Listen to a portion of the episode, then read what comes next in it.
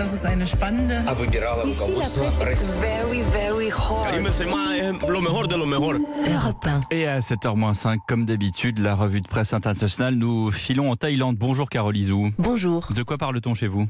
En Thaïlande, c'est l'inflation qui préoccupe tout le monde.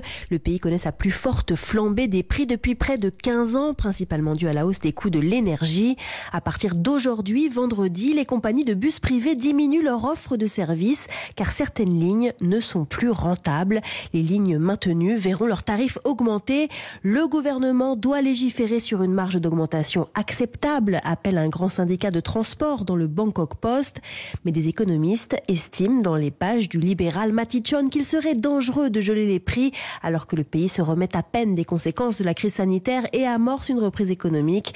Seuls les bus publics continueront à perte à proposer des trajets grandes lignes à prix fixe. Pour des millions de Thaïlandais modestes, les transports d'une région à l'autre s'annoncent plus longs et difficiles. Merci Carole Izou. Bonjour Anaïs Cordoba. Bonjour. Correspondante d'Europe 1 en Grande-Bretagne à la une de la presse britannique. Eh bien, la presse britannique révèle que des soldats ukrainiens sont en entraînement militaire dans le sud de l'Angleterre.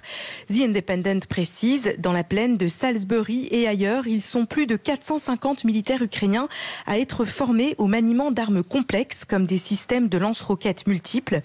Le Times cite un commandant de l'armée ukrainienne qui dit que ces armes fournies par le Royaume-Uni redonnent confiance à ses troupes dans leur lutte contre la Russie. C'est un privilège d'entraîner ces soldats, déclare l'une des formatrices de l'armée britannique dans le Télégraphe. Elle ajoute Ils ont très envie d'apprendre et ne font que travailler sans prendre de pause. Le site de la BBC rappelle que Boris Johnson a proposé d'entraîner 2500 soldats ukrainiens tous les mois. Merci Anaïs Cordoba. Et puis direction la Chine. Bonjour Sébastien Lebelzik.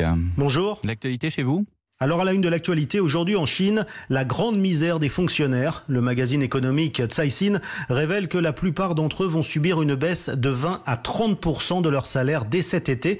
Le journal Sixstone a même découvert que plusieurs provinces parmi les plus riches de Chine ont carrément supprimé tous les bonus et toutes les primes qui peuvent permettre parfois de doubler les salaires. Plusieurs fonctionnaires interrogés par ces journaux disent être incapables désormais de rembourser par exemple leurs prêts immobiliers. Être fonctionnaire n'est plus la garantie d'un emploi stable, s'inquiète-t-il. La faute à la crise économique, au Covid et au confinement à répétition. Les caisses sont vides et les fonctionnaires doivent se serrer la ceinture.